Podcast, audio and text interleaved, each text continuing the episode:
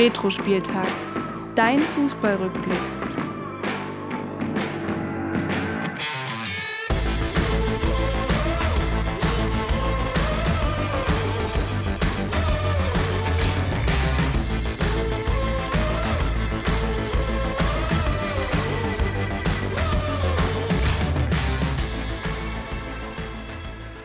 Ja, und damit hallo und herzlich willkommen hier bei Retro-Spieltag, dein Fußballrückblick. Mein Name ist Willi Nowak und auch heute in der 63. Folge gegenüber sitzt mir mein Kumpel Florian. Ja, schönen guten Tag auch von meiner Seite aus. Du hast es gesagt, Folge 63 mittlerweile und heute geht es um die EM 2008. Bevor wir damit loslegen, Willi, schlage ich vor, ähm, erzähl doch mal den Leuten, welches Trikot du heute anhast. ja, wir hatten ja in der WM-Retro-Stammtisch-Folge vor der WM gewettet, aus welchem Kontinent der Weltmeister kommt. Ich hatte gesagt, ich bin mir relativ sicher, es wird Argentinien oder Brasilien werden. Also es kommt nicht aus Europa. Und Florian sagte doch, das macht auf jeden Fall ein Europäer. Und äh, it turns out, ich hatte recht. Es war so spannend oft. natürlich im Finale, es ging hin, und her. Du hast mir ja schon geschrieben nach dem 2-0 für Argentinien, Stimmt, bestell ja, schon mal das Trikot. Ziemlich sicher, genau. Weil auf einmal, zack, stand 2-2 und da habe ich wieder storniert. Genau, hast wieder storniert und weil dann das Argentinien-Trikot, was du bestimmt damals bestellen wolltest, ausverkauft war, ja. gab es jetzt ein Trikot äh, von einer Mannschaft. Ich glaube, ich habe es sogar witzigerweise in der einen Folge erwähnt gehabt, in der Retro- Spieltag Shorts Folge zum Thema Trikots, die wir gerne hätten, äh, ist ein Italien-Trikot geworden. Florian, vielen Dank an dieser Stelle für deine Großzügigkeit und für die Überraschung und fürs Zuhören natürlich auch. Ja, Wettschulden sind Ehrenschulden, deswegen ich habe lange gesucht nach einem Trikot und gut, dass wir dann diese Shorts-Folge aufgenommen haben und ich dann so ein bisschen raushören konnte, welche Trikots du gerne hast und das Italien-Trikot hat mich dann so angelacht und ich muss sagen, wenn ich irgendwo im Internetbrowser unterwegs bin, auf Seiten, wo ich keinen Adblocker anhab, kriege ich immer zu Werbung von irgendwelchen Trikots. zu viel nach Trikots gesucht einfach. Sehr schön. Ja, auch heute soll es ja um Italien gehen, am Rande zumindest. Ähm, heute besprechen wir die Gruppenphase der Fußball-Europameisterschaft 2008 in Österreich und der Schweiz und ähm, haben natürlich heute den Augenmerk auf der Gruppenphase. In der nächsten Folge geht es dann um die K.O.-Runde. Ja, Florian, wir können erstmal ganz allgemein auf diese Fußball-EM in unseren beiden Nachbarländern schauen. Ja, für mich persönlich auf jeden Fall eine EM, an die ich mich gerne zurückerinnere. Denn, ja, wir waren dann beide 13 Jahre alt. Ich glaube, das müsste dann so siebte Klasse sein. Sechste, siebte Klasse. Genau, wir waren siebte, siebte Klasse. Siebte Klasse. Ja. Und ich glaube, da war es dann schon so, dass man äh, viele Freunde hatte, die auch Fußball verrückt waren und ähm, mit dem wir auf dem Pausenhof Fußball gespielt haben und wahrscheinlich auch irgendwie in der Pause Sticker ausgetauscht haben von Panini und sich auch über Fußball unterhalten hat. Von daher auch am Abend dann immer liefen dann die EM-Spiele und ähm, Deutschland war ja auch zu dieser EM sehr erfolgreich jetzt im Vergleich zur 2004er EM. Von daher ist es ein Turnier, was mir damals sehr viel Spaß bereitet ähm, hat und ich glaube generell auch weltweit sehr gut ankam und ich glaube mit Österreich und der Schweiz hatte man auch da ein ähm, Austragungsländer gefunden, die das richtig, richtig gut gemacht haben. Von daher, glaube ich, war es ein, ein Turnier, was für alle da ein Gewinn war. Wie, wie siehst du es? Siehst du es auch so wie ich? Ja, eigentlich ganz genauso. Es war ja gefühlt nach der Heim-WM fast schon eine Heim-EM, zumindest in der Wahrnehmung. Aber natürlich für die Nationalmannschaft auch ein bisschen ähm, schwer einzuschätzen, wie wird man sich präsentieren nach diesem Turnier im eigenen Land geht es auch darum, irgendwie sich ein bisschen zu behaupten, dass man, sag ich mal, nicht äh, zu Unrecht da oben unter den besten vier Nationen war. Und äh, gleichzeitig auch mit dem neuen Nationaltrainer Jogi Löw, auf all das werden wir gleich dann natürlich gucken. Ganz allgemein lässt sich sagen, dass damals äh, überraschend äh, noch 14 Nationen sich um die EM beworben haben, die auszurichten. Ähm, mehrere haben die Kandidaturen zusammengelegt gehabt. Es gab unter anderem eine Kandidatur von Bosnien und Kroatien, Griechenland, Türkei oder Schottland und Irland. Die haben verloren gegen die am Ende äh, Gewinner aus Österreich und der Schweiz, die sich dann im letzten Wahlgang gegen Ungarn durchsetzten. Also von daher hat Ungarn vielleicht ein bisschen zu hoch gepokert. Hätte vielleicht auch Österreich und Ungarn zusammen austragen können, ähm, wenn man da vielleicht sich früher hätte einigen können. Auf jeden Fall ähm, sollte Österreich und die Schweiz es bekommen, dann im Jahr 2002. Und insgesamt wurden acht Stadien ausgewählt. In Österreich waren das in Wien das Ernst-Happel-Stadion, in Innsbruck der Tivoli, in Klagenfurt das Wörthersee-Stadion und in Salzburg ähm, die äh, sogenannte Red Bull Arena, die damals dann zu EM nicht so heißen durfte. In der Schweiz waren es der St. Jakob Park aus Basel, der Bern, das Berner Wankdorf Stadion, das Stade de Genève in Genf und der letzte Grund in Zürich. Ist dir davon, aus, von diesen Stadien irgendwie noch eins sehr markant hängen geblieben? Vom Namen her kenne ich einige. St. Jakob ist, glaube ich, bekannt. Den Tivoli kenne ich eigentlich nur aus Aachen, aber scheint es in Innsbruck auch zu geben. Aber ansonsten habe ich jetzt kein Stadion so vorm, vorm Gesicht. Ich meine, wir haben jetzt ja einige Bilder rausgesucht, aber es ist jetzt für mich kein markantes Stadion. Also dieses letzte Grund, glaube ich, scheint eine Laufbahn zu haben auf jeden Fall in Zürich. Aber ansonsten, glaube ich, sind es dann doch aber auch schöne, moderne Stadien, wenn ich das jetzt hier sehe in Basel. Mich wundert es ein bisschen von der Kapazität her, wenn man das so vergleicht, vielleicht auch mit anderen Europameisterschaften. Nur ein Stadion, mehr als 50.000 Zuschauer. Ähm, in Wien das Ernst-Happel-Stadion, ansonsten viele ähm, nur mit einer Kapazität von 30.000. Oder äh, in Basel an die 40.000. Ich glaube, da werden wir wahrscheinlich nächstes Jahr in Deutschland dann mehr Zuschauer empfangen können als dort in Österreich und in der Schweiz. Aber ich glaube, dass diese kleinen Kapazitäten sollten dem Ganzen da keinen Abbruch, Abbruch geben. Ansonsten können wir auf ein paar allgemeine Sachen mal schauen. Ähm, auf das Logo beispielsweise, das äh, ist sicherlich noch äh, vielen von euch bekannt, ist überwiegend in den Nationalfarben gehalten in Rot und Weiß. Und das zeigt so ein bisschen so eine Gebirgslandschaft, was ja ein bisschen typisch ist für die Schweiz und für Österreich. Und in der Mitte des Logos ist ein ja, grüner Ball, der so ein bisschen die Wichtigkeit der Natur widerspiegeln soll. Ich finde an sich ein, ein schönes Logo und ähm, wenn man das sieht, glaube ich, denkt man sofort an die Euro 2008. Ja, auf jeden Fall ähm, hat man sehr gut wahrgenommen und hatte ja auch irgendwie eine, ja, eine gewisse Eigenständigkeit, dieses Logo. Und ähm, genauso natürlich auch die beiden Maskottchen, Trix und Flix hießen die, ähm, beide auch in Rot-Weiß gehalten. Von der Frisur her fast ähnlich wie beim Logo, auch dieses zackige, leicht an die Gebirg, Gebirge angelehnte ähm, Design. Und äh, als Trikotnummer die 20, ich schätze mal bei Flix oder nee, bei Trix vielleicht eher. Und die 08 beim Gegenüberen. Und äh, natürlich dann gemeinsam das Jahr 2008 markiert. Und insgesamt finde ich zumindest zwei Maskottchen, die wesentlich besser sind als Gulli und Pille. Ja, also ich finde die halt irgendwie ein bisschen einfallslos, so zwei Jungs einfach zu haben und die rot-weiß anzumalen. Ja, klar, der so ein Löwe hat jetzt auch nicht viel mit, mit Deutschland vielleicht zu tun, aber irgendwie fand ich das doch markanter. Ja, ich glaube, es gab schon sicherlich schlechtere Maskottchen. Wenn ich an das WM-Maskottchen in Katar zurückdenke, glaube ich, hat noch, noch weniger Liebe irgendwie drin. Und ich finde das schon völlig in Ordnung. Was mich gerade ein bisschen wundert, wenn ich mir die Maskottchen so anschaue, die haben beide nur jeweils eine Augenbraue. Also da ist auch irgendwas, irgendwas schiefgegangen. Aber das zeigt auch wieder das Gebirge dieser Augenbraue. Stimmt, ja. Genau, ähm, der Ball, der sogenannte Europass, äh, hatte ich tatsächlich damals besessen und ich fand es ein, ein, sehr, ein sehr schicker WM-Ball. Ich finde irgendwie kein WM, kein EM-Ball war es, ähm, kommt irgendwie an diesen WM 2006 Ball ran, meiner Meinung nach, aber ich glaube, da schauen wir vielleicht auch mit rosa-roter Brille drauf, aber grundsätzlich mit diesen schwarzen Punkten auch auf dem silbernen Ball fand ich das sehr, sehr schick. Fand ich auch, hattest du damals die Originalversion, also die teure, oder hattest du die Replika? Ich glaube immer die Replika. Ich fand, was gab's da? Gab es da keinen großen Unterschied eigentlich, oder? Na doch, die eine waren genäht, die anderen waren geklebt. Ja. Also das äh, teure Version, die war ja sozusagen, äh, da konnte kein Wasser einträgen und so. sowas und hat sich schon anders gespielt. Wir hatten damals auf jeden Fall einige von diesen Bällen im Fußballverein dann gehabt als Spielbälle. Die haben sich immer extrem gut gespielt und du konntest damals ich weiß gar nicht, äh, woran das wirklich am Ende des Tages liegt, ob das wirklich an dieser Produktionsart und Weise liegt, aber auf jeden Fall konntest du echt aus der Entfernung immer gut das Ding äh, knülzen, quasi aufs Tor schießen. Und äh, der Ball ist immer ordentlich geflattert, war damals auch dafür eine Kritik gewesen, wie auch schon 2006 der Ball, ja. der ähnlich dann in der Kritik stand. Und das wurde ja dann erst so ab 2010, ich glaube ab dem Jahr Bulani, der kam dann danach äh, dann besser, dass man wieder diese Flugkurve stabilisieren konnte.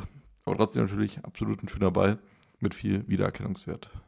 genau, viel Wiedererkennungswert geben auch einige der Songs, die zur EM im Radio hoch und runter liefen. Ja, ich habe auch mal ein bisschen geschaut, was ist eigentlich der offizielle EM-Song und da gibt es irgendwie verschiedene Quellen. Eine, einige sagen ja der von Enrique Iglesias, Can You Hear Me, der mir persönlich nicht sagt, oder von Shaggy, Feel the Rush. Ich glaube, es wird eher der, der offizielle Song sein. Aber ähm, wer weiß. Ansonsten super Songs waren noch äh, Hayden 2008 von Revolverheld oder Fieber von Christina Stürmer. Aber ich glaube, die EM-Hymne schlechthin, ich glaube, diese Melodie ist jedem noch immer noch im, im Ohr. Seven Nation Army von The White Stripes. War ja damals auch schon ein paar Jährchen alt, war ja nicht ganz neu gewesen, wurde aber immer als Einlass- oder Einlaufspiel-Song gespielt ähm, und die Fans haben immer ordentlich die Melodie mitgekrönt, ging ja dann irgendwie so ein bisschen auch um die Welt. Ist ja mittlerweile, finde ich, nicht nur ein Fußballsong, sondern generell bei allen Sportevents überhaupt, die irgendwie ein bisschen mit Spannungsaufbau zu tun haben, wird der Song gekrönt. Ob beim Football, beim Dart oder auch von mir aus äh, beim Handball. Ähm, jeder Sportart kommt dieser Song gut an bei den Fans und lädt so mit Schreien oder mit Krönen ein. Ja, einfach eine gute Melodie, weil ich glaube, der Song geht ja gar nicht um Sport oder nee, überhaupt nicht, nicht ja was genau das Thema ist, aber sicherlich geht es da nicht um äh, Siege im Sport. Deswegen echt ein super Song. Ich fand Helen 2008 von Revolver noch, noch ganz gut. Hab mir den neulich nochmal angehört und ich finde, der, der geht gut ins Ohr, aber kommt wahrscheinlich nicht an 54, 74, 90, 2006 von Sportfreunde Stiller an. Dann äh, lass uns doch gerne mal weitermachen, Willi. Und äh, wir schauen mal so ein bisschen auf unsere deutsche Nationalmannschaft, bevor wir da zu den drei Gruppenspielen kommen. Es soll ja dann gegen Polen, Kroatien und Österreich gehen. Schauen wir mal, wie haben wir uns eigentlich für die EM qualifiziert. Und da ist mir aufgefallen in der Recherche doch eine kleine Überraschung, nur als Gruppenzweiter in der EM-Quali. Für mich dachte ich eigentlich, dass wir immer, immer Erster und immer souverän weitergekommen sind, aber die Tschechen haben zwei Punkte mehr geholt als wir. Ja gut, souverän war es auf jeden Fall. Das äh, würde ich hier nicht zur Debatte stellen. Aber ähm, klar, nur Gruppenzweiter. Insgesamt gab es acht Siege, drei Unentschieden und eine Niederlage in einer sieben, siebener Gruppe. Damals gab es sieben Siebener Gruppen und alle Gruppenzweiten qualifizierten sich direkt, macht quasi 14 Mannschaften und dazu noch die beiden Gastgeber.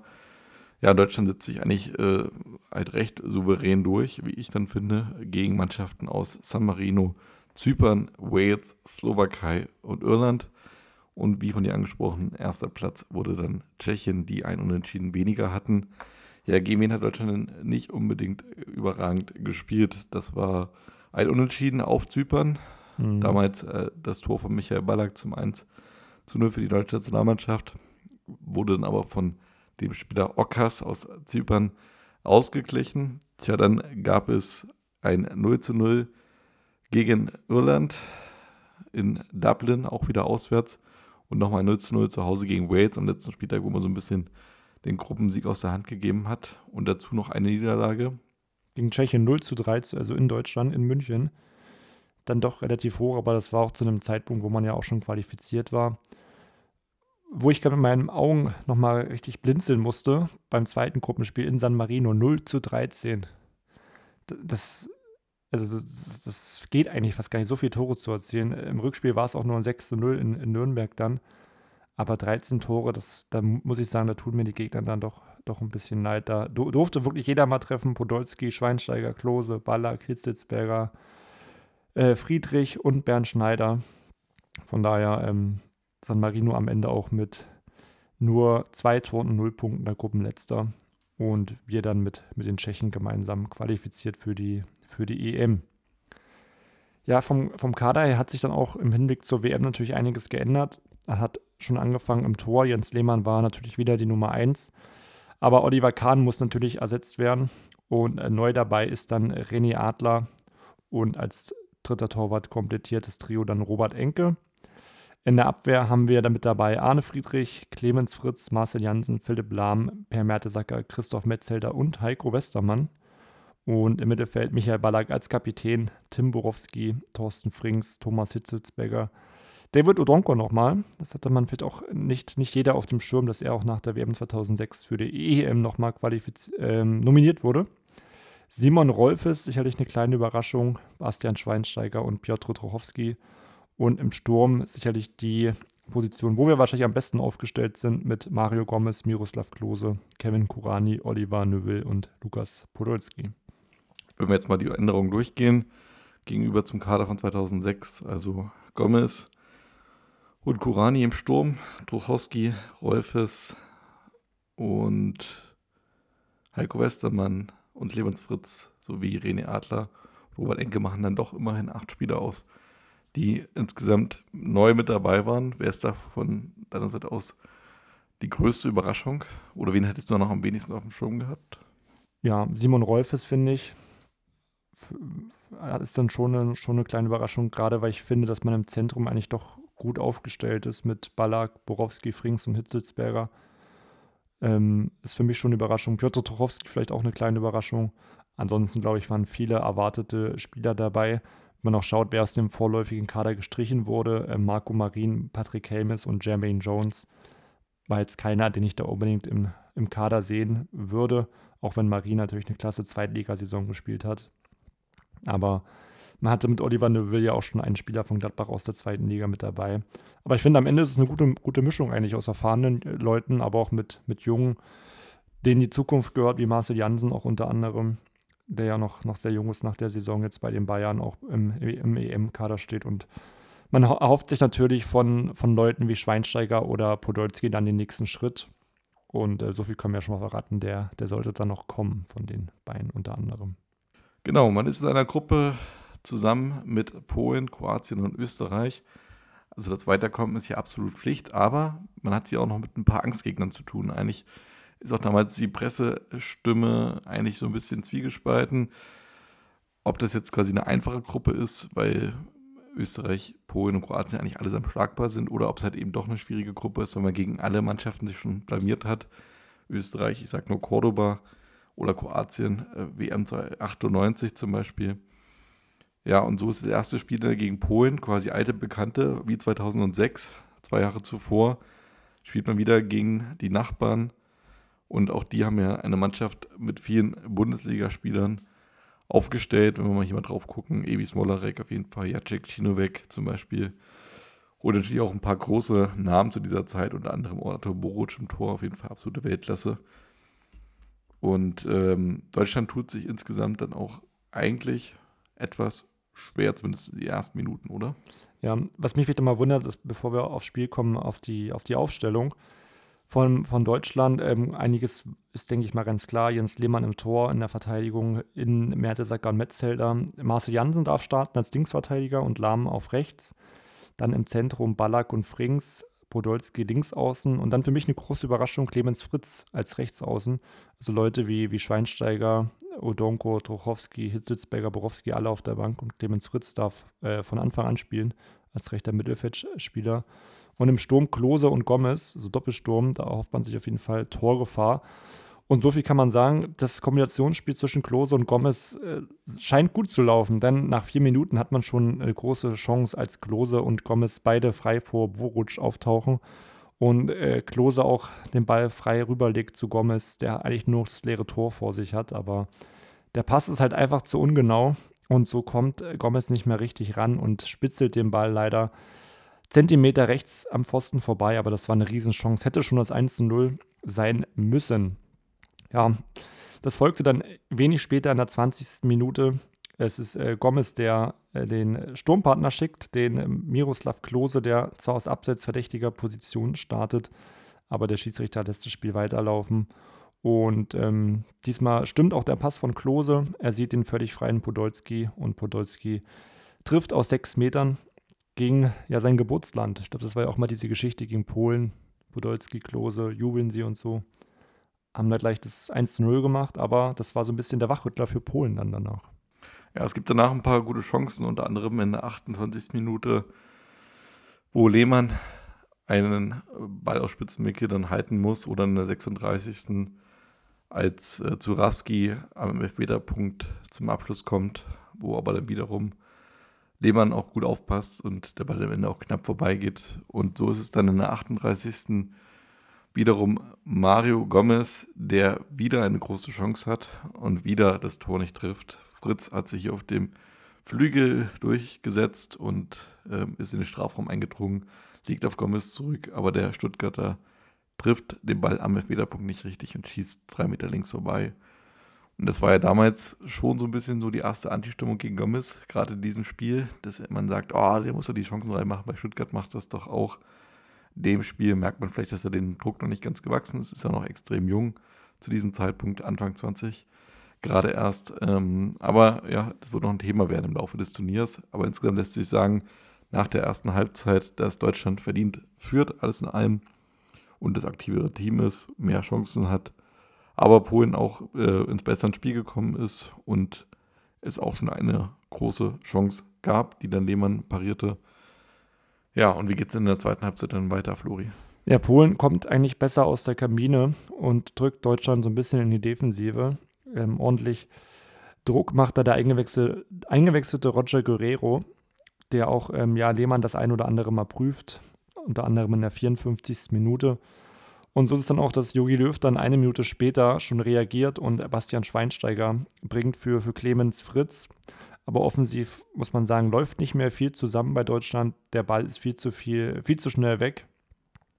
Bis zur nächsten richtig guten Chance dauert es dann doch einige Zeit, die 70. Minute. Lahm konnte sich außen mal äh, freispielen und legt dann klug zurück auf Ballack, der dann auch mit äh, ja, voller Kanone draufhaut. Aber Arthur Boruk im Tor, äh, wirklich mit einer tollen Parade, kann den Ball noch über die Latte bringen. Zwei Minuten später muss er sich aber geschlagen geben. Wieder ist es Gomez, der einen Angriff initiiert. Der spielt auf Schweinsteiger, der eigentlich ähm, ja, den Ball schon fast verloren hatte. Der Ball war ein bisschen zu steil gespielt von Gomez. Irgendwie landet er dann bei Klose der den Ball aber auch beim Schussversuch nicht richtig trifft. Sieht ein bisschen wie Slapstick aus. Irgendwie landet er dann wieder bei Lukas Podolski und wieder ist es Podolski, der trifft. Mit seinem starken linken Fuß hämmert er das Ding in den Winkel. Damit eine komfortable 2 zu 0 Führung und weitere Wechsel dann auch bei Deutschland. Hitzelsberger kommt noch für Gomez und kurz vor Schluss kommt noch Kevin Kurani dann für Miroslav Klose. Polen hat nochmal die Chance, ähm, kurz vorher zum 2 zu 1, aber Lehmann ist wieder auf dem Posten und ähm, pariert auch einen Kopfball von Daranowski sehr stark. Und so ähm, bleibt es beim 2 zu 0 Endstand und das ist tatsächlich der erste deutsche EM-Sieg seit dem Endspiel 1996. Also man musste da, muss ich mal rechnen, zwölf Jahre lang auf den EM-Sieg warten. Das ist eine lange, lange Zeit. Genau, zwei Turniere ohne Sieg geblieben. Jetzt kann man nur hoffen, dass Deutschland nicht eine ähnliche Durchstrecke nochmal durchmachen wird und sich 2024 dann im eigenen Land ein bisschen besser präsentiert. Insgesamt kann man aber sagen, dass man überzeugt hat, am Ende vielleicht ein bisschen gezittert, aber dann doch irgendwie auch verdient gewonnen.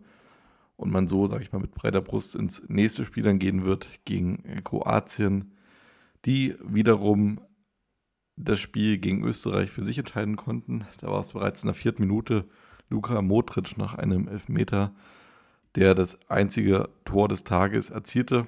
Und so spielt dann Deutschland gegen Kroatien schon ums Weiterkommen. Ein Sieg würde höchstwahrscheinlich schon reichen. Mit dem Unentschieden könnte es auch ganz gut aussehen. Mit der Niederlage steht dann im letzten Spiel gegen Österreich schon alles nochmal auf Messers Schneide.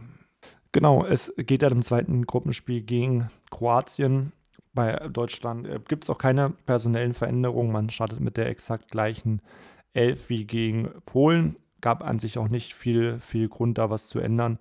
Von daher äh, kann man das erstmal gegen Kroatien so, so starten. Die Anfangsphase lief aber nicht wirklich gut, aber für, für keine der beiden Mannschaften. Ähm, vieles blieb da Stückwerk und wirkliche Chancen gab es nicht. Die erste ja, Halbchance wahrscheinlich in der 17. Minute, wo Simonic eine Ecke verlängert von Darius Rinner, aber ja, am zweiten Pfosten wartet dann kein Kroate auf den Ball und so kann da wirklich keiner Kapital daraus schlagen. Da war aber sicherlich mehr drin. Aber drei Minuten später ist es schon soweit. 1 zu 0 für Kroatien. Die Kroaten haben einfach viel zu viel Zeit ähm, auf der linken Seite. Pranjic, der auch viele Jahre bei Bayern gespielt hat, kann da sehr unbedrängt den Ball in die Mitte bringen. Marcel Jansen passt leider überhaupt nicht auf und lässt Darius Rinner viel zu viel Raum und schon steht es 1 zu 0 für, für Kroatien. Und dann versucht man natürlich zurückzuschlagen. Wieder ist es ähm, Gomez, der eine, der eine Chance hat, ähnlich wie im Polenspiel. Aber wieder kann er diese nicht nutzen, sondern er köpft die Jansen-Flanke leider über das Tor. Und so geht es die nächsten Minuten ein bisschen hin und her. Kroatien hat nochmal eine große Chance, die aber auch kläglich vergeben wird. Ballack hat nochmal einen, einen Freistoß aus 30 Metern, den er einfach mal direkt aufs Tor zieht, den aber der kroatische Torwart Pletikosa da halten kann. Und kurz vor der Halbzeit muss auch Lehmann nochmal eingreifen. Wieder ist es Jansen, der nicht ganz aufpasst und äh, Schorluka da nicht im Griff hat auf Außen, der eine Flanke auf Olic springt, der dann nochmal ablegt auf Granscher und diesen Schuss kann Jens Lehmann dann super parieren. Und so muss man sagen, Deutschland hat richtig, richtig Mühe mit den Kroaten, besonders mit dem schnellen Konterspiel. Und gerade Jansen ist dann doch, doch sehr stark überfordert, aber das hat, glaube ich, auch Jogi Löw dann in der Halbzeit erkannt. Genau, es gibt einen Wechsel. David Odonkor kommt für Marcel Janssen. Auch vielleicht ein bisschen überraschend, dass ausgerechnet Odonkor jetzt zu diesem Zeitpunkt kommt. Aber Janssen war auf jeden Fall überfordert. Wir hatten es gerade angesprochen mit einigen Patzern dabei. Und ja, Lahm, Philipp Lahm wechselt auf die linke Defensivseite und Fritz geht auf die rechte Seite nach hinten und Odonkor dann ins rechte Mittelfeld nach vorn. Aber so richtig kann Deutschland daraus erstmal kein Kapital schlagen. Man ist zwar insgesamt besser im Spiel drin als in der ersten Halbzeit, aber eine richtig große Torchance kommt dabei nicht rum. Und so ist es dann der 62. Natürlich Kroatien, die aus diesem, ja, ich sag mal, nicht geglückten Wechsel dann Kapital schlagen, denn Kroatien hat Glück. Podolski fälscht eine Flanke von Rakitic so ab, dass der Ball am rechten Pfosten breit und von da aus auf den völlig freien Olic springt, der ihn dann nur noch einschieben muss. 2 zu 0 für Kroatien und vielleicht sogar eine Vorentscheidung. Auf jeden Fall will Jogi Löw noch einmal wechseln, bringt Schweinsteiger für Gomez in der 65. Minute. Aber auch dann geht nicht viel mehr zusammen. Ähm, bei den Kroaten kommt ab und zu mal eine Ecke vors Tor, aber ansonsten wird es auch nicht weiter gefährlich. Und die nächste Chance ist dann in der 73. wieder eine Chance für Deutschland. Ja, muss man eigentlich sagen, die, die beste Szene der deutschen Offensive. Denn äh, Ballack bringt den eingewechselten, eingewechselten Schweinsteiger in Position, der auch ähm, gut in den Strafraum kommt und aus Spitzenwinkel dann direkt abzieht. Doch Pletikosa kann halten und ähm, ja, es gibt nur eine Ecke für Deutschland, aus der leider nichts wird. Aber das zeigt zumindest, dass auf jeden Fall noch was drin ist und es dauert auch nicht mehr lange bis zum Anschluss. Das ist nämlich in der 79. Minute der Fall. Eine Lahmflanke landet bei Ballack, der auf Klose ablegt und Robert Kovac, der kroatische Innenverteidiger, will den Ball eigentlich wegköpfen, aber ja, er legt ihn perfekt auf Podolski und der hat so viel Wut oder so viel Frust in diesen Schuss hineingepackt, das ist wirklich, musste man eigentlich mal messen, wie viel kmh der Schuss hatte. Ähm, geht genau in den Winkel und das ist das 2 zu 1. Wieder Lukas Podolski, damit schon bei äh, drei Turniertoren. Und Jogi Löw setzt natürlich dann auf volle Offensive. Kurz danach kommt noch Kevin Kurani für Clemens Fritz. Und die Deutschen drücken jetzt mit Macht auf dem Ausgleich. Doch so eine richtig große Chance kommt nicht mehr raus. Denn die kroatische Defensive ähm, hält stand und so geht das Spiel am Ende 2 zu 1 aus. Bitter noch für Deutschland. In der 91. gibt es noch einen Platzverweis. Schweinsteiger ähm, er kann sich nicht im Griff halten, wird gefault vom Kroaten Leko und schubst diesen dann als Revanche-Foul danach wieder. Und das gilt dann als Tätigkeit. Ja, irgendwie Pech für, für Deutschland, Pech für Schweinsteiger. Manchmal so eine, so eine Schubserei wird manchmal auch nur mit Geld, Gelb geahndet, fand ich. Jetzt so neuerdings. Ich glaube, da wurde auch früher, früher mehr durchgegriffen. Am Ende verliert Deutschland 2 zu 1 und hat am Ende dadurch das Finale dann gegen Österreich. Und das war ja auch so ein bisschen der Beginn irgendwie von diesem verfluchten zweiten Gruppenspiel, was man hatte. Bei der WM 2010 war es, glaube ich, gegen Serbien wo man sich nach einem guten Eröffnungsspiel ähm, schwer getan hat. Meinst du, das ist Zufall oder woran liegt es, dass man nach einem super ersten Spiel immer beim zweiten Spiel so Schwierigkeiten hat? Ja, das ist in dem Fall, glaube ich, ehrlich gesagt ein bisschen Zufall. Ähm, vielleicht auch ein bisschen so Mentalitätsfrage in dem Moment, aber ansonsten hat man sich ja die anderen Jahre nicht unbedingt blamiert. Also wenn wir jetzt an 2006 zurückdenken, gegen Polen war man natürlich auch nicht überragend unterwegs, aber hat man zumindest gewinnen können. 2012, glaube ich, hat man auch gewonnen im zweiten Gruppenspiel. Jetzt überlege ich gerade, gegen wen das war. Aber ich glaube, hat man alle, alle drei Gruppenspiele gewonnen. 2014, glaube ich, auch. Nee, da hat man gegen Ghana dann geschwächt, oder? Genau, da hatte man, glaube ich, gegen Ghana nur unentschieden gespielt. Da hatte man 2-2 gegen Ghana gespielt, genau, wo man jetzt 2-1 zurückgelegen hatte. Und nachdem man nach 4 gegen Portugal gewonnen hatte, hatte man sich da sicherlich mehr erhofft. Deswegen hat man sich das schwer getan, aber immerhin ähm, hat man da nicht verloren. Ich schaue mal, bei der EM 2012 hatte man alle drei Spiele gewonnen, das stimmt. Ja, aber ansonsten hat man sich das trotzdem vielleicht schwer gemacht, dass man dann am Ende dann dieses Finale hat. Das, was ein bisschen Deutschland in die Karten gespielt hat, war allerdings das Ergebnis im Parallelspiel, denn Österreich und Polen trennen sich 1 zu 1. Es ist eine sehr unterhaltsame Partie. Ähm, Österreich legt auch richtig gut los, hat aber viele Hochkaräter, die dann leider liegen bleiben. Und so ist es dann Polen, die in der ersten Halbzeit das 0 zu 1 erzielen. Und ja, Österreich muss dann lange anlaufen, um überhaupt noch den Ausgleich zu machen. Der gelingt dann auch der verdiente Ausgleich in der 93. Minute per Foulelfmeter. Und so behalten sich die Österreicher zumindest noch die Chance aufs Weiterkommen. Denn ähm, ein Sieg gegen Deutschland könnte da schon reichen. Und für Deutschland ist es so, dass eigentlich schon ein Unentschieden reicht gegen Österreich, denn es zählt der direkte Vergleich. Und wenn man mit Polen zusammen vier Punkte haben sollte, dann hat man den direkten Vergleich gewonnen. Von daher, trotz dessen, trotz der Niederlage gegen Kroatien eigentlich doch noch eine sehr gute Ausgangslage. Aber gegen Österreich vielleicht wird es sicherlich auch nicht einfach mit den Fans im Rücken. Genau, es ist ein Endspiel im Wiener Ernst-Happel-Stadion. Wenn wir mal auf die Mannschaft der Österreicher gucken, sieht man auch, dass die natürlich nicht so gut besetzt ist, wie man das heute ist oder wäre. Im Tor steht der Spieler Macho, Macho. ich glaube, äh, der war sogar mal bei Kaiserslautern, glaube ich. Jürgen Macho hieß der, ja. ja. Aber war vielleicht auch ein Macho, ja. Dann äh, Emanuel Pogatetz, Hieden, Stranzel, Garicic in der Verteidigung, Aufhauser und Fuchs auf der 6, Ivancic und Kormas sowie Hanik davor und im Sturm der einzige Stürmer äh, Hoffer. Also wenn du mich fragst, der einzige Spieler mit einem etwas höheren fußballerischen Standard. Zu dieser Zeit zumindest war aus meiner Sicht Alexander Ivanschitz. Der hatte ja. da großes Potenzial gehabt. Ansonsten äh, alle Spieler, die später nochmal in der Bundesliga ganz gute Rolle spielen werden. Auch Martin Harnik zum Beispiel, Christian Fuchs, Martin Stranze, Emanuel Pogatetz. Aber zu diesem Zeitpunkt auf jeden Fall noch nicht auf ihrem Höhepunkt ihrer Karriere. Aber ich finde auch Österreich, wenn man das so vergleicht mit den jetzigen Kadern, die haben sich extrem gut entwickelt. Also mittlerweile haben die da in David Alaba, in ähm, Marco Arnautovic beispielsweise und ich glaube mittlerweile, die Startelf von Österreich spielt, glaube ich, mittlerweile alle in der Bundesliga. Da sieht man auch mal, dass der österreichische Fußball sich da doch deutlich verbessert hat. Und bei Deutschland gibt es einen Wechsel, den man vielleicht so ein bisschen erwarten konnte, denn Marcel Janssen rotiert raus. Arne Friedrich kommt für ihn rein und geht auf die Rechtsverteidigerposition und Lahm verteidigt dann links. Von daher versucht man da die Viererkette ein bisschen zu stabilisieren. Und in der ersten Halbzeit ja, geht es eigentlich wieder ähnlich los wie im Spiel, im ersten Spiel gegen Polen. Wieder ist es Klose und Gomez, die dann im Zusammenspiel den Ball nach vorne bringen. Und dann ist es diese eine Chance, die, glaube ich, jedem noch im Gedächtnis ist aus diesem Spiel. Die Flanke von Klose landet dann bei Mario Gomez und der bringt es tatsächlich aus zwei Metern irgendwie fertig, den Ball nicht im leeren Tor unterzubringen, sondern auch nicht mal neben das Tor oder über das Tor, sondern einfach der Ball bleibt gefühlt in der Luft, damit Österreich den noch klären kann.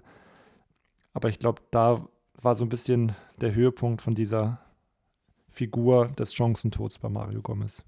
Ja, und diese Figur sollte sicher in seiner Karriere irgendwie weiterziehen, auch wenn er ja immer regelmäßig getroffen hat und auch Torschützenkönig in der Bundesliga wurde ich glaube, hatte da gerade Nationalmannschaft sich viele, ja, viel Vertrauen irgendwie verspielt und das wird ihm auf jeden Fall auch dann in der Karriere nicht vergönnt sein, seine Kritiker da wieder hinter sich zu bekommen. Genau, die Deutschen machen noch weiter, versuchen mit viel Ballbesitz ähm, zum Tor zu kommen.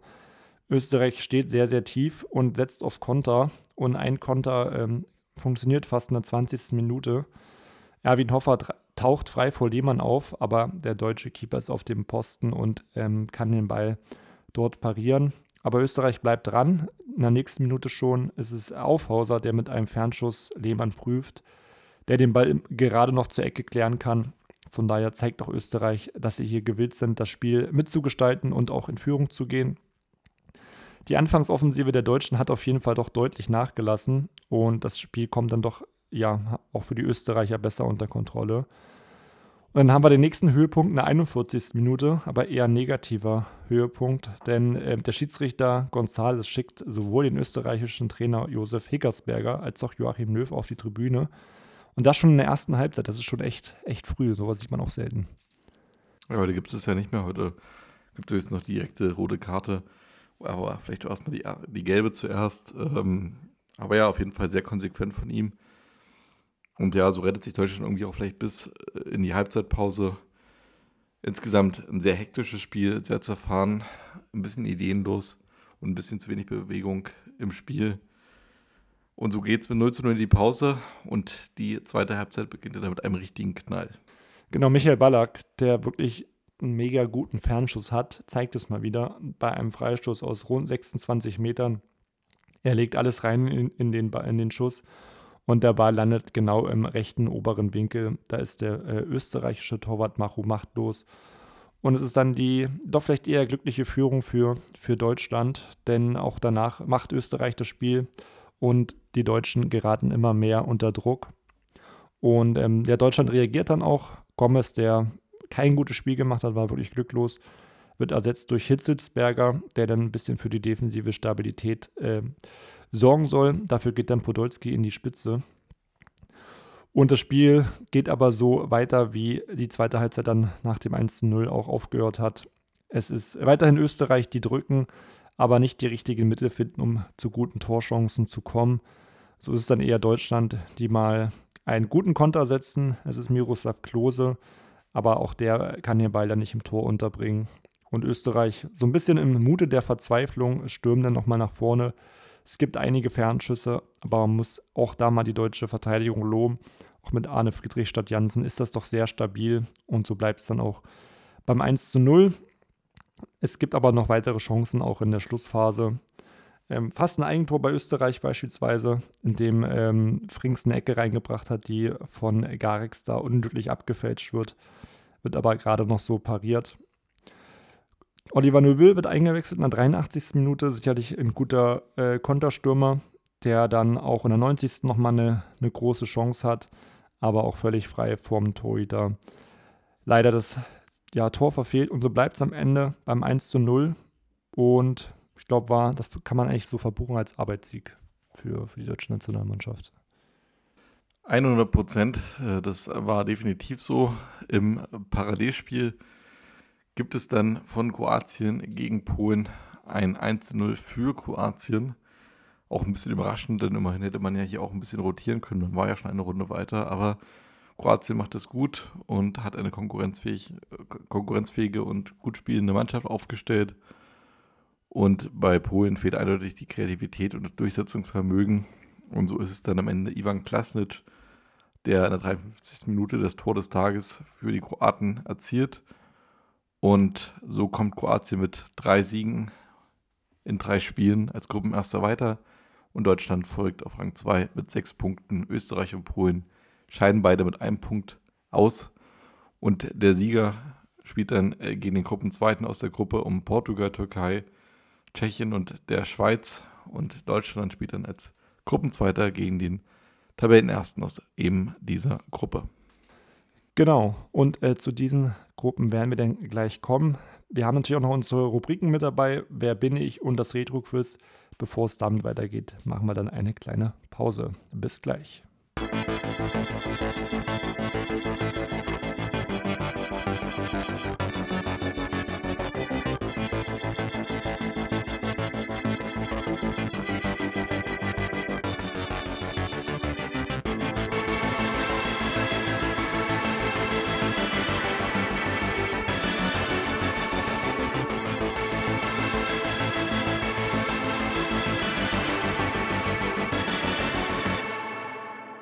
Ja, jetzt mal ehrlich, was ist denn da, wenn du sagst, ihr habt euch ja richtig geärgert. Ihr habt euch, und jetzt will ich mal für dir und ganz ernsthaft wissen, was ist denn nun passiert? Was war denn der Grund, den du aus deiner Sicht akzeptierst oder auch nicht akzeptierst, äh, warum ihr beide auf die Tribüne verbannt worden seid. Habt ihr, äh, Yogi und du, euch behagt, beschimpft, was man vermutet und der vierte Mann, das ist ja auch eine lustige Berufsbezeichnung, der vierte Mann, äh, musste dazwischen gehen oder was war? Jetzt kommt der Augenzeugenbericht. Ja, ich weiß selber noch nicht, äh, was eigentlich der Grund war, dass wir beide auf die Tribüne mussten. Äh, der vierte Mann hat in seinem Bericht behauptet, äh, wir wären nervös gewesen. Ja. Beim Spiel Deutschland, beim Spiel Deutschland Österreich, ein Trainer, Unding, Unding. Ja. Ehrlich, das steht in seinem Bericht. Die beiden Trainer waren nervös. Er hat wahrscheinlich, er kommt aus Slowenien, äh, geglaubt, da geht es um den Alp-Madria-Pokal in Slowenien oder irgendeine Hirschenliga, die da spielt.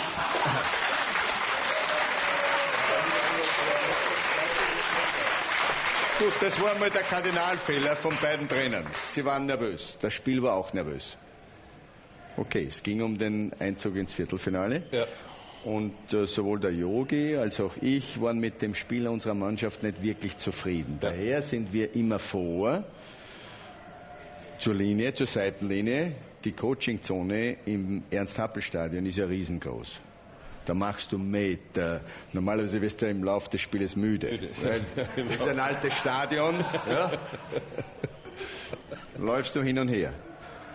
Und der vierte Mann hat das beobachtet und der musste auch laufen. Ja, weil er uns immer wieder zurückholen musste. Und dann irgendwann ist ihm das auf den Sack gegangen.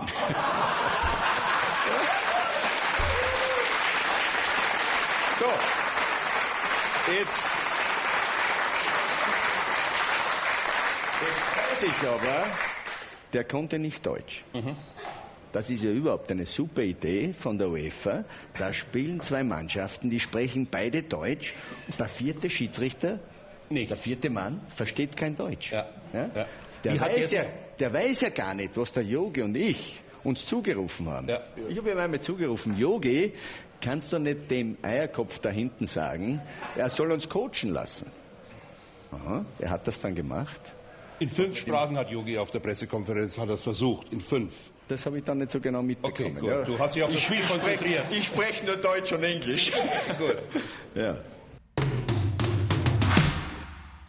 Ja, und damit willkommen hier zurück bei Retro Spieltag, dein Fußball-Rückblick. Jetzt geht es weiter mit unserer neuen Kategorie Wer bin ich? So sieht's aus, Willi. Ich habe heute zehn Sätze mitgebracht aus meiner Vergangenheit und du darfst gerne mal erraten, welchen Spieler ich heute mime. Ich sehe schon, du bist bewaffnet mit einem Kugelschreiber und einem Zettel. Von daher, let's go. Stichwort 1. In meiner Karriere spielte ich für sechs Vereine in sechs verschiedenen Ländern. Okay, geht weiter. Weiter geht's, Stichwort 2. Die EM 2004 war das erste große Turnier, bei dem ich für mein Land auflief. Also muss ein Europäer sein, überraschenderweise. Das finde EM 2008, glaube ich, ganz gut, wenn ich einen Europäer wähle, genau. Ja. Stichwort 3. Ich konnte sowohl im zentralen wie auch im linken und rechten Mittelfeld vielseitig eingesetzt werden. Mhm. Mittelfeldspieler. Vierte Aussage. Bei der EM 2008, die besprechen wir ja gerade, schied ich mit meiner Nation im Viertelfinale aus. Okay. Viertelfinale. Heißt, es re reduziert es auf jeden Fall auf vier Nationen. Mhm. Aber, ja, stimmt, stimmt, ja. So, jetzt fünftes Stichwort, dann kannst du ja gerne mal raten, wenn du möchtest. Ja. Mit 134 Spielen bin ich Rekordspieler meines Landes. 134 Spieler. Okay, ich gebe jetzt einfach mal einen Tipp ab. Weiß aber gerade nicht, ob der bei sechs Vereinen gespielt hat in sechs verschiedenen Ländern. Aber ich sage jetzt einfach mal. Also ich glaube, es waren weniger, aber ich sage einfach mal Luka Modric. Nee. Falsch. Aber klingt erstmal sinnvoll. Ja. Machen wir weiter. Wenn ich jetzt die sechste sage, klingt es immer noch nach Luka Modric, denn trotz meiner Größe von 1,70 Meter war ich nur schwer vom Ball zu trennen. Okay, ich würde jetzt einfach mal nochmal einen Tipp abgeben. Ja. War auch mein zweiter Gedanke, aber ich weiß nicht, ob er überhaupt Rekordnationalspieler ist. Juri Schirkov. Nee, Okay. leider nicht. Siebte Aussage. Ich habe mit Inter Mailand die Champions League gewonnen. Oh, mit Inter Mailand, okay. Inter Mailand. Zentrales Mittelfeld und links und rechts. 2010 war Inter Mailand gewesen, okay. Soll Dann sage ich, ich würde noch einen Spieler abgeben, aber ich weiß auch nicht, ob er, ob er der Rekordnationalspieler ist. Weil er hat auf jeden Fall 2010 bei Inter Mailand gespielt. Na? Und ich sage, es ist Wesley Snyder. Ding, ding, ding, ding. Korrekt. Sehr gut, danke. Sehr gut. Ja. Schon bei Aussage 7 gelöst. ja, da bin ich heute nicht so blamiert wie beim letzten Mal, wo ich es nicht gelöst habe. Das stimmt, ja. Die nächste Aussage wäre wär gewesen, kann sie ja mal vorlesen. Im Finale bereitete ich das Tor von Diego Milito vor. Mhm. Neunte, aufgrund meiner präzisen Weitschüsse und Freistöße trug ich den Spitznamen Sniper. Da hätte ich gedacht, okay, Mhm, Sniper, das stimmt, ja. Snyder, das hättest du da gewusst Ja. dann. Und die zehnte Aussage ist, ähm, seit 2019 bin ich im Ruhestand und habe im Vergleich zu meiner Zeit als Profi ordentlich an Gewicht zugelegt. Hast du den mal gesehen? Hm, Ich glaube, jetzt bei der WM war er zu sehen Ja. irgendwo war. Stimmt, ja. Ich habe überlegt, sechs Vereine, wo war der überall? Also ich glaube, er war bei Ajax gewesen. Ja, Bei äh, Real Madrid war er auf jeden Fall. ja, Bei Inter Mailand war er auf jeden Fall. ja. In England würde ich sagen, war er bei. War er denn in England gewesen? Gar nicht. Gar nicht? Also Ajax, Real, Inter hast du schon mal die richtige Reihenfolge. Ja. Dann Inter, wo ist er hingewechselt? Naja, vielleicht scheine ich dann irgendwie, weiß ich nicht, ins Ausland oder sowas. Ja, Galatasaray Istanbul hat er Galatasaray natürlich, ja, da war er ja auch lange. Hm. Dann hat, da hat er 124 Spiele sogar gemacht. Danach ist er nur ganz kurz gewesen bei Nizza für acht Spiele. Bei Nizza, okay, das Ja. hatte ich gar nicht mehr auf dem Schirm, ja. Und am Ende hat er in Katar gespielt bei Al Garafa Sports Club. Immerhin 14 Tore und 21 Spielen. Aber ich fand Wesley Snyder mal einen super coolen Typen. Ich fand ihn auch bei Real Madrid damals ganz cool. Fand es ein bisschen schade, dass er sich da nicht so richtig durchgesetzt hat. Und irgendwie, ja, also 134 Länderspiele ist dann doch irgendwie ganz schön viel dafür, dass Ja, er in meiner Wahrnehmung gar nicht das aus seiner Karriere rausgeholt hat, was er vielleicht hätte leisten können. Ich meine, der Champions League Triumph ist natürlich ein toller Titel und so. Aber irgendwie war der Wechsel dann auch nach, nach Galatasaray, nach Istanbul irgendwie auch schon sehr zeitig. Da hat er schon irgendwie ein bisschen ähm, sehr zeitig so ein bisschen vielleicht das Maximum äh, abgeschenkt. ja. Also er war 29, als er in die Türkei ging. Bin ich auch ein bisschen früh, aber wenn man sich die Erfolge mal durchliest, niederländischer Meister, spanischer Meister, italienischer Meister, türkischer Meister, Champions League-Sieger, FIFA Club-Weltmeister. Er hat schon doch einige Pokale gewonnen und war sogar 2010 bei der Wahl des Weltfußballer des Jahres auf Platz 4.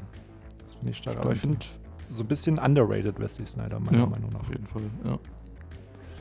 Aber Glückwunsch, äh, richtig beantwortet. Von daher hast du einmal einen Spieler richtig. Ich habe ja in beiden Runden den Spieler erraten können, aber noch immer erst nach Aussage 10. Du hast jetzt gezeigt, es geht auch früher. Ja, richtig, genau. Gut, dann machen wir mal weiter mit den weiteren Gruppen und schauen natürlich erstmal auf Gruppe A, die ja hier ebenfalls einen Gastgeber hatte, und zwar die Schweiz, die das Eröffnungsspiel ausgetragen haben gegen Tschechien. Und noch dabei waren Portugal und die Türkei. Genau, die Schweiz und Tschechien haben sich wirklich ein umkämpftes Spiel gelie geliefert. Es ging ähm, hin und her, es war sehr temporeich.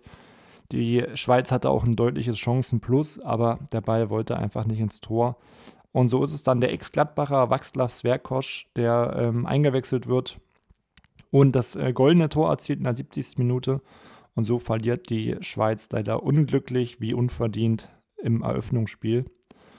Im zweiten Gruppenspiel dann Portugal gegen die Türkei. Und Portugal wirklich hat sehr überzeugend gespielt, ähm, zeigte sich sehr spielstark und torgefährlich und feierte damit auch einen verdienten 2-0-Sieg durch ähm, die Treffer von Pepe und Raul Meredisch in der zweiten Halbzeit. Es hätten noch mehr Tore sein können, sein müssen. Ähm, Portugal noch mit drei weiteren Aluminiumtreffern plus einem weiteren Tor, was fälschlicherweise aberkannt wurde.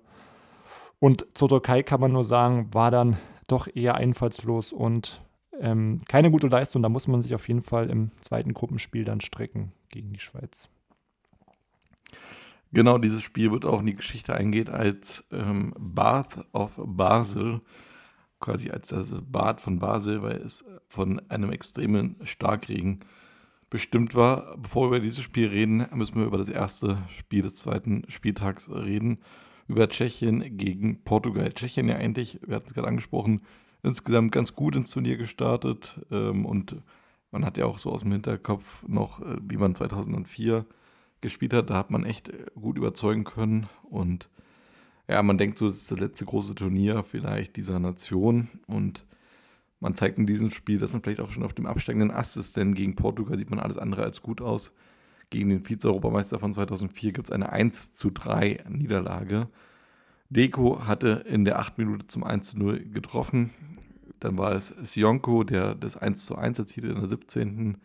Und dann die beiden Youngsters, Cristiano Ronaldo und Ricardo Quaresma, erzielen in der 63. bzw. 90. Minute das 2 und 3 zu 1. Man kann insgesamt sagen, das Spiel war jetzt nicht spektakulär, nicht so furios, aber trotzdem hat Portugal auch das zweite Spiel verdient gewonnen. Nach einem rasanten Beginn mit einem Treffer auf jeder Seite boten beide Mannschaften viel Durchschnitt und Tschechien wirkte zwar nochmal mutiger als gegen die Schweiz, aber insgesamt dann doch zu zurückhaltend und so hat man dann verdient verloren und steht jetzt mit nach drei Punkten aus zwei Spielen trotzdem noch ganz gut da, um das Weiterkommen zu schaffen.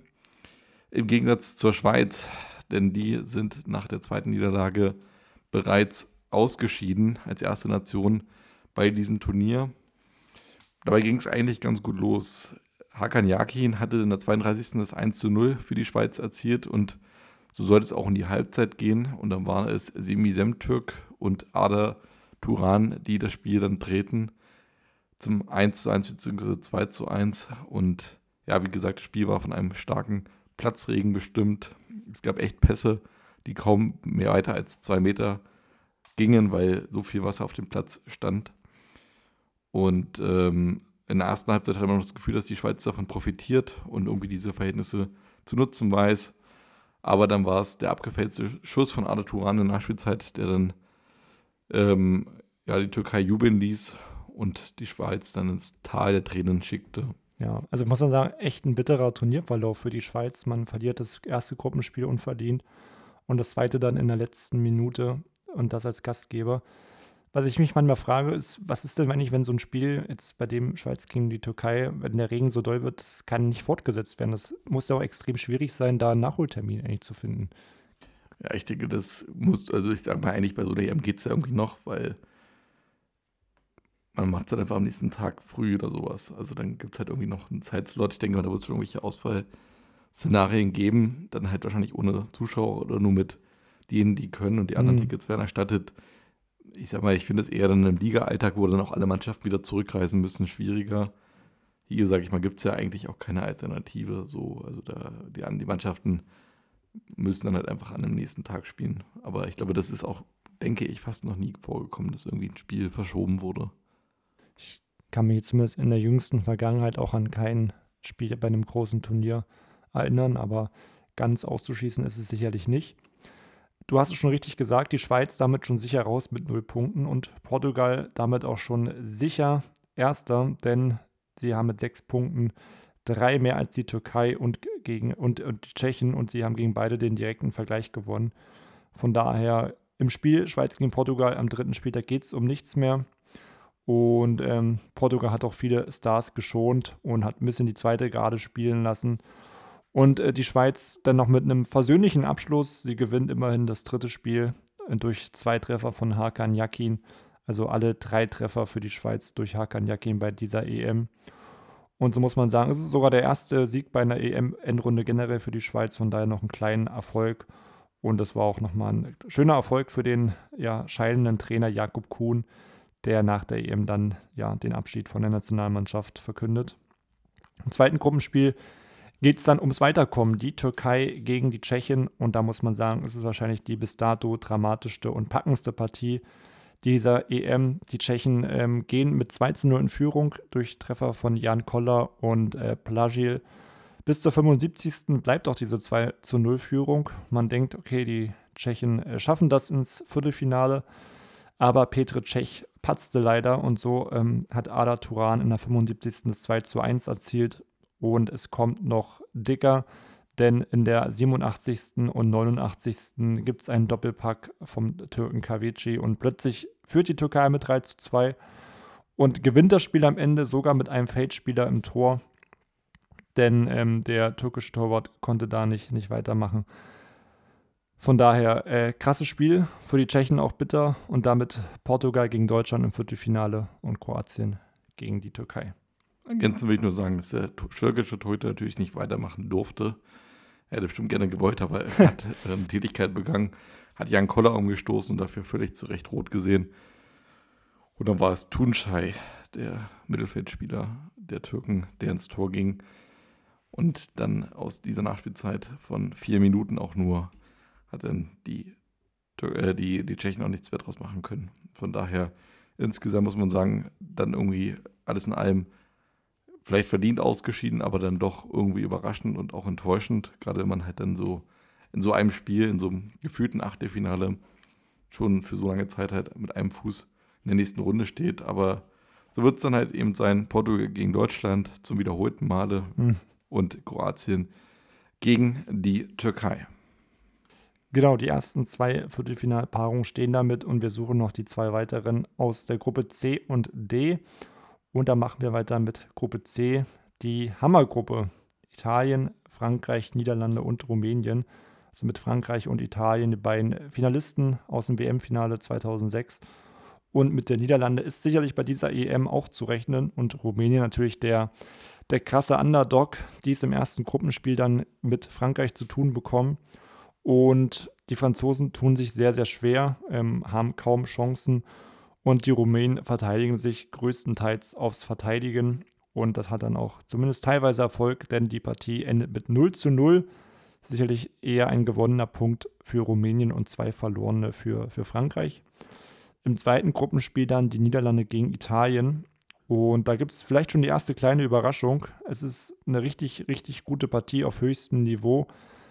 Ähm, Italien leider mit doch einigen Problemen und Fehlern in der Defensive und auch im Angriff werden die besten Chancen da nicht ausgenutzt. Und die Niederlande mit einer richtig guten Leistung, mit schnellem Te Tempofußball und guten Kontern. Und so steht am Ende ein hohes 3 zu 0, vielleicht ein bisschen zu hoch. Aber ähm, war auf jeden Fall am Ende ein verdienter Sieg für ähm, die Niederlande trafen Rüd van Nistelrooy und Wesley Snyder, dem eben angesprochenen in der ersten Halbzeit. Und Giovanni van Bronckhorst hat den Deckel drauf gemacht in der zweiten Halbzeit. Von daher beide WM-Finalisten am Straucheln. Da bahnt sich vielleicht eine Überraschung an. Ja, allgemein, wenn man diese, diese Gruppe mal anguckt, fragt man sich ja schon, wie konnte die ausgelost werden. Ich habe nochmal nachgeguckt. Ähm, es war so, dass Italien als Weltmeister automatisch in Gruppe 1, also los Top 1 gesetzt war.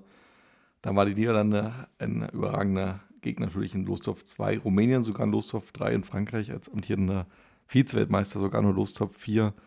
In der Weltrangliste die drittschwächste Mannschaft zu diesem Zeitpunkt. Verrückt. Nur Österreich und Russland waren tatsächlich schlechter in der Weltrangliste. Hätte ich auch nicht mehr gedacht. Man wundert sich dann doch manchmal, wie schnell sich Nationen irgendwie von sowas erholen können. Vielleicht ist es ja auch irgendwie ein Hoffnungsschimmer für Deutschland, wenn man sieht, wie Deutschland aktuell gerade dasteht und wie die vielleicht noch in zwei Jahren dastehen werden. Vielleicht kommt man da auch schneller raus, als man denkt.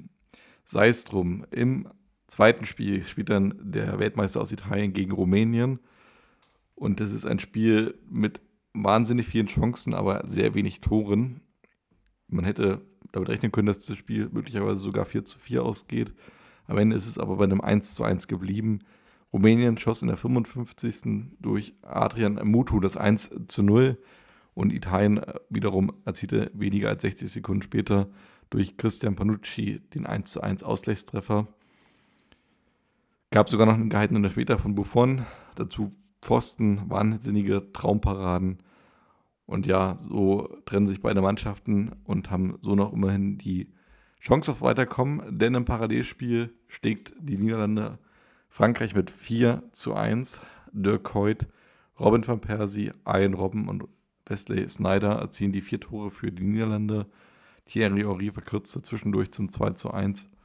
Aber hier muss man wirklich sagen, präsentiert sich Niederlande in Bestform, macht sich hier echt zum Top-Favoriten auf den Titel und hat vielleicht den besten Fußball aller Zeiten in Holland gespielt, vielleicht abgesehen von den 70ern. Ja, und bei Frankreich muss man sagen, ist echt der Wurm drin, mal wieder enttäuscht und ja, auch innerhalb der Mannschaft einige Querelen dabei. Und so steht auf jeden Fall auch fest, dass nur ein WM-Finalist überhaupt das Gruppen Weiterkommen äh, in der Gruppenphase noch schaffen kann. Denn nach zwei Spieltagen steht die Niederlande mit sechs Punkten klar als erster fest. Dahinter kommt Rumänien in der Blitztabelle mit zwei Punkten auf Rang 2 und Italien und Frankreich jeweils mit einem Punkt und beide mit minus drei Toren. Tordifferenz auf Rang 3 bzw. 4. Ja, ich finde, man muss auf jeden Fall nochmal die Niederlande loben. Also man hat gegen beide WM-Finalisten gespielt und schießt sieben Tore in zwei Spielen. Ich glaube, damit hat man sich wirklich zum Favoriten gemausert und Italien und Frankreich, die müssen wirklich auf die Niederlande hoffen, dass sie gegen Rumänien das Spiel nicht verlieren, weil ansonsten sind beide raus. Und ähm, ja, den Gefallen tut dann auch die Niederlande. Sie gewinnen 2 zu 0 gegen Rumänien. Rumänien leider im entscheidenden Spiel doch mit der schwächsten Turnierleistung und so hat es dann gegen die Ersatzelf nicht gereicht. Holland gewinnt durch die Treffer von Klaas-Jan Hüntel und Robin van Persie dann am Ende 2 zu 0. Auch nach dem Rückstand hat Rumänien zu, zu wenig gemacht für die Offensive und ähm, sind damit dann auch ausgeschieden, denn im zweiten Spiel, im wichtigen Spiel um Platz 2 dann, gewinnt Italien mit 2 zu 0 gegen Frankreich. Es ist eine sehr rassige und kampfbetonte Partie. Ribéry hat sich, hat sich leider früh verletzt und musste ausgewechselt werden. Es kam noch schlimmer für die Franzosen. Eric Abidal bekam rot nach einer Notbremse und in Unterzahl hatte dann Frankreich leider in der zweiten Halbzeit nichts mehr entgegenzusetzen. Pirlo in der ersten und De Rossi in der zweiten Halbzeit ähm, markierten die Treffer. Und so zieht Italien dann mit vier Punkten und einer negativen Tordifferenz von minus eins ins Viertelfinale ein und natürlich auch die Niederlande als Gruppenerster, neun Punkte, 9 zu 1 Tore. Sicherlich dann ein Gegner, auf den man im Viertelfinale nicht treffen möchte. Und wir, würde ich sagen, äh, suchen jetzt mal noch die letzten zwei Viertelfinalisten aus Gruppe D. Richtig, so ist es. Und zwar äh, bestand die Gruppe D aus Spanien, Russland, Griechenland und Schweden. Auf dem Papier natürlich hier Spanien der Favoriten der Gruppe, hat sich aber ebenfalls bei der WM 2006 sehr schwer getan, wie auch Schweden, beide damals im Achtelfinale ausgeschieden. Russland und Griechenland ja beide gar nicht erst qualifiziert gewesen. Von daher insgesamt eine Gruppe der Außenseiter. Aber Spanien zeigt, was man imstande ist zu leisten. Mit einem 4 zu 1 gegen Russland hat man erstmal ordentlich auf sich aufmerksam gemacht. Ganz vorn voran David Villa in Bestform mit drei Toren. 1 zu 0, 2 zu 0 und 3 zu 0 nach 75 Minuten. Zwischendurch erzielte nochmal Pavluchenko den 3 zu 1 Anschlusstreffer, aber Chess Fabrikas erhöhte nochmal auf 4 zu 1 in der 90. Minute. Insgesamt eine sehr unterhaltsame Partie mit einem extrem guten technischen Niveau. Es erinnert ein bisschen an das erste Spiel der Spanier bei der WM 2006, wo man gegen die Ukraine damals mit 4 zu 0 gewann. Und ja, man muss sagen, Villa und Torres als Sturmduo, kongenial, wahnsinnig gut abgestimmt und eigentlich vielleicht das beste Sturmduo, das es so bei einer Fußball-Europameisterschaft je gegeben hat. Und Russland insgesamt mit zu wenig Durchschlagskraft in der Offensive ein bisschen enttäuschend. Im zweiten Spiel dann der amtierende Europameister gibt seinen Einstand ins Turnier. Griechenland verliert gleich mal mit 0 zu 2 gegen die Schweden. Insgesamt eine schwache Partie mit wenig Chancen. Die beiden Tore erzielten dann Ibrahimovic und Hansson.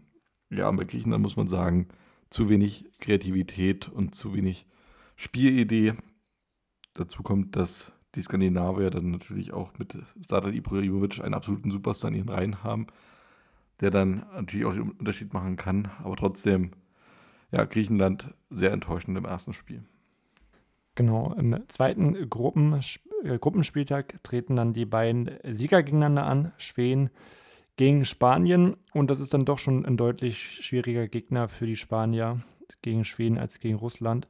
Zur Pause steht es 1 zu 1. Fernando Torres hatte die Führung erzielt, die Slatan Ibrahimovic dann ausgleichen konnten.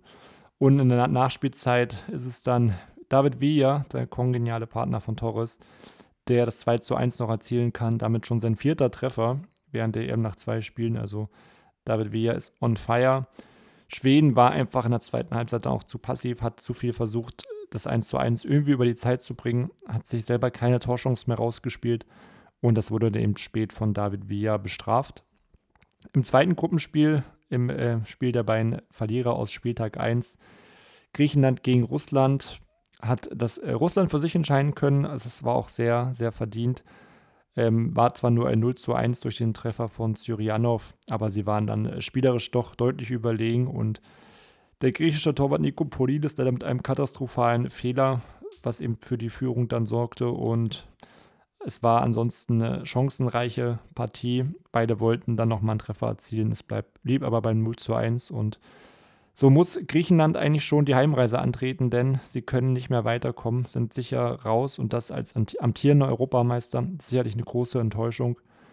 Spanien ist auch schon sicher Erster, kann also im dritten Gruppenspiel auch die Spieler schon und es geht nur noch Russland oder Schweden. Wer kommt ins Viertelfinale? Ist quasi ein Achtelfinale, kann man sozusagen sagen. Wir gucken erstmal auf das Spiel Griechenland gegen Spanien.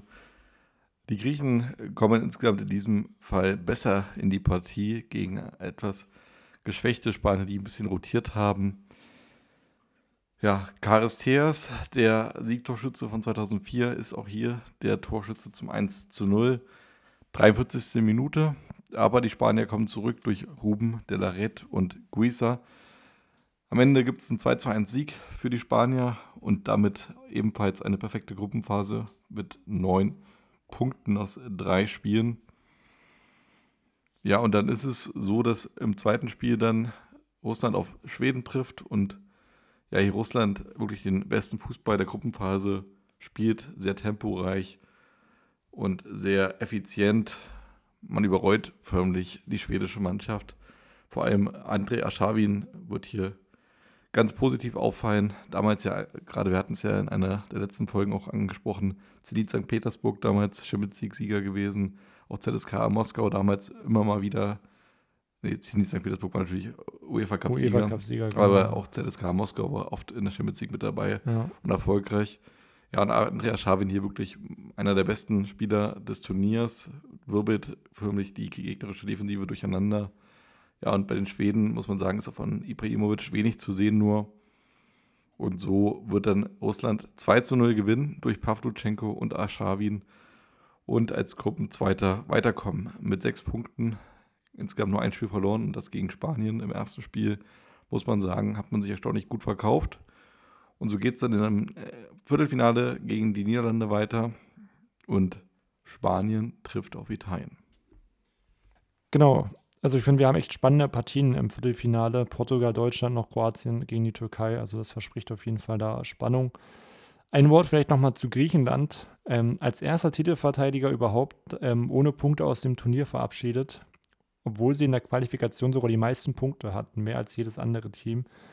Aber sie haben es dann leider bei der EM, wenn es um alles geht, nicht auf den Platz bringen können, aber trotzdem wahrscheinlich eine eine kleine Enttäuschung. Und Russland finde ich schon eine kleine Überraschung, aber du hast es richtig gesagt, ähm, sie waren da wahrscheinlich ein bisschen auf dem Peak, auch durch den Sieg des UEFA Cups von Zenit und Andrea Schawin da auch ein absoluter Topform. Da können wir auf jeden Fall gespannt sein, wie es dann gegen die, Niederlande in der nächsten Folge dann weitergeht. Wenn wir dann über die Viertelfinal-, Halbfinal-Paarung sprechen und natürlich über das Finale. Das alles gibt es dann nächsten Freitag natürlich.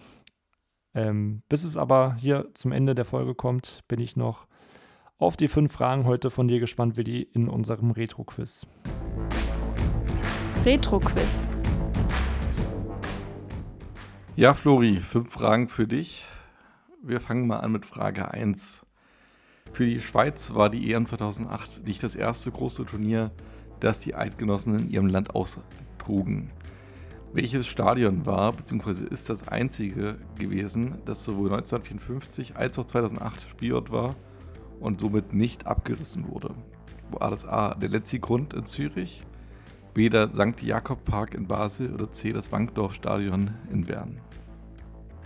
Also ich weiß, dass ähm, in Bern 1954 gespielt wurde, aber war das dieses Wankdorf Stadion? Hm, das wäre jetzt natürlich irgendwo eine einfache Antwort wahrscheinlich, weil man, jeder kennt dieses WM-Finale 54 mit in Bern, Wunder von Bern. Ich, dieser letzte Grund ist auf jeden Fall auch alt, weiß ich. Dieser St. Jakob-Park, der sieht mir relativ neu aus. Was, was war jetzt eigentlich nochmal die Frage?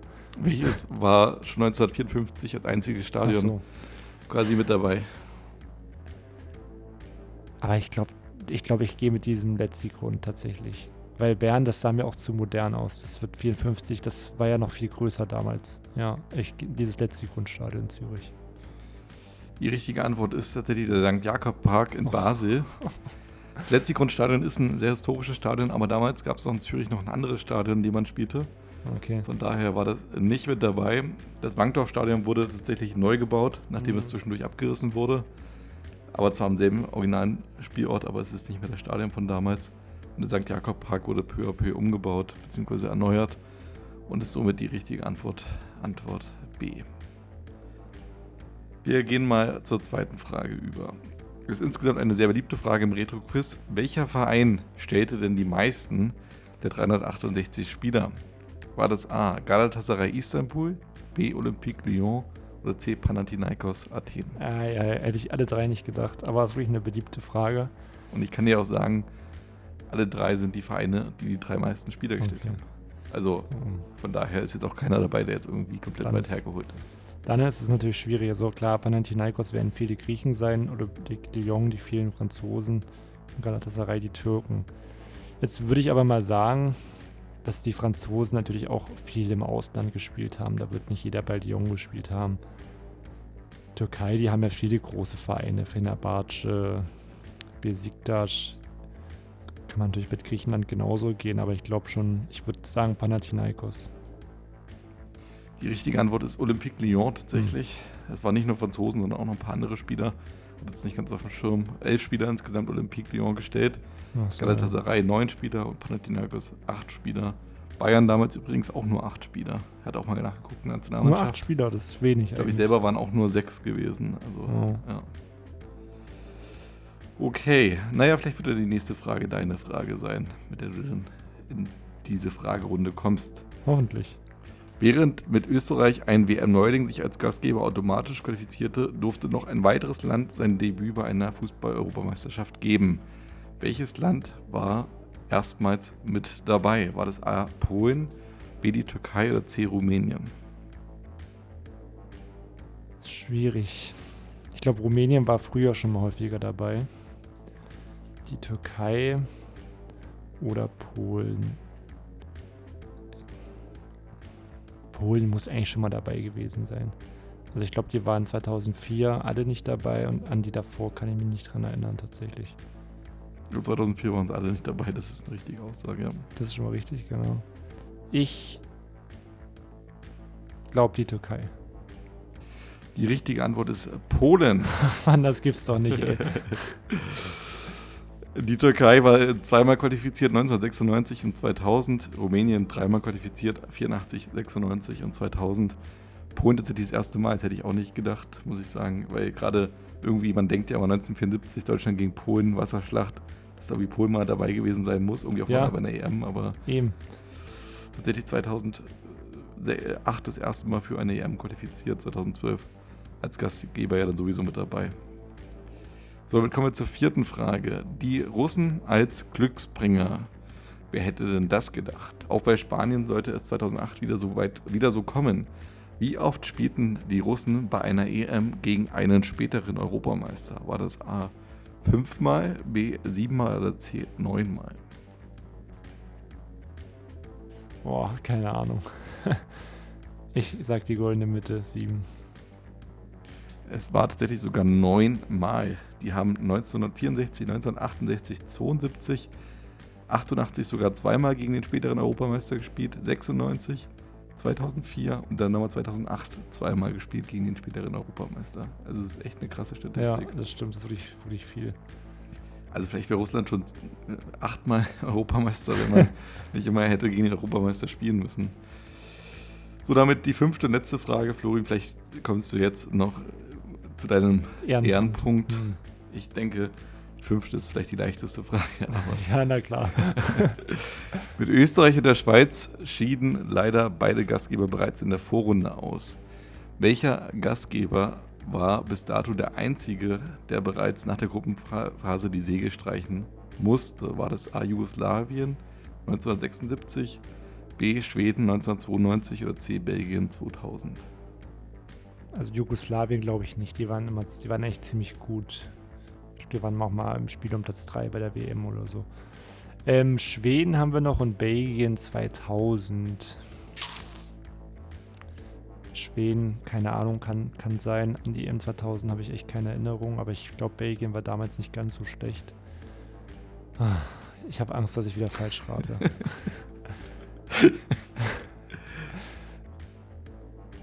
ich, ich will eigentlich Schweden sein, aber irgendwie so mein Bauchgefühl und deine Fragestellung will ich eigentlich lieber Belgien sagen. Ich komme, Schweden. Die richtige Antwort ist leider Belgien. das war so klar, das war so klar, ey. Ja, Flori, es tut mir sehr leid. Äh, damit ist doch das erste Mal dir eine ja. Runde passiert. Ja, ähm, bin ja. ein bisschen perplex jetzt. Wir fehlen auch ein bisschen die Worte, aber so ist das Leben. Nachdem ich das letzte Mal fünf Punkte geholt habe, hast du hier die Nullrunde gemacht und hast mir damit schon, naja, ich sag mal, einen Bärendienst erwiesen. Ja. Aber es waren auch keine einfachen Fragen, das muss ich zugeben. Aber ja. Ja, ich habe mir, also manche Fragen mich auch blöd angestellt. du hast bei fast einen, du hast ja bei fast eine, mal eine Antwort zumindest mal ausschließen können. Ja, das stimmt. St. Jakob Park hast du ja lange überlegt, also hast gesagt, Bankdorfstadion ist zu neu, hast dann dich für der Zielgrund aber entschieden. Dann, äh, gut, bei Lyon hattest du, glaube ich, schon gesagt, da, da habe ich die relativ Frage früh ausgeschieden. falsch verstanden, leider, aber war meine Schuld. Dann bei Türkei und Polen hast du dich leider falsch entschieden. Ja. Bei, bei Russland, gut, hast du die goldene Mitte genommen, das ist nicht ganz abwegig, warst auch nur einmal verrutscht. Ja, und dann Schweden, Belgien, so ist manchmal Pech und Glück beieinander es, wie gesagt, ich konzentriere mich diese Staffel auf, wer bin ich? Lege ich jetzt hier fest. also 7 zu 3 führst du. Und nächste Woche gibt es dann fünf neue Fragen. Das heißt, du kannst dir den Vorsprung schon ausbauen. Und wie gesagt, ich konzentriere mich dann, dass ich bei Wer bin ich das wenigstens gewinne. Weil Retro-Quiz, das ist einfach deine Disziplin. Das ja. ist wie im du Sport. Siehst ja, bei Wer bin ich, habe ich dafür schon einmal komplett verkackt. Und ja. äh, von daher, ja. Deswegen, das ist wie damals im Sport, da hatte jeder so deine, seine Disziplin. Gut, mir lag da auch damals nichts. Aber sei es drum. Dann waren trotzdem super Fragen. Nächste Woche geht es dann weiter. Hab's schon angesprochen mit, dem, mit der K.O.-Phase. Mit den deutschen Spielen natürlich im Detail. Und da denke ich, könnt ihr euch drauf freuen. Ich freue mich da auf jeden Fall. Werde dann auf jeden Fall fünf richtig schwere Retro-Quiz-Fragen jetzt raussuchen. Nach der Nullnummer brauchst du auch noch mal eine Nullnummer. Ich bin gespannt drück dir die Daumen, dass du die richtigen Fragen findest. Und äh, bedanke mich jetzt auf jeden Fall bei dir, Flori, für die unterhaltsame Folge. Knappe 75 Minuten haben wir jetzt aufgenommen und natürlich auch an die Hörerinnen und Hörer fürs Reinhören bis zu dieser Stelle. Wie Flori gesagt hat, nächste Woche geht es dann weiter mit der K.O.-Phase. Da wird es einige Themen geben, auch ein paar Überraschungen. Das können wir jetzt schon mal vorweg sagen. Und äh, von daher schaltet nächste Woche wieder ein. Die letzten Worte gehören dir, Flori. Tschö mit Ö.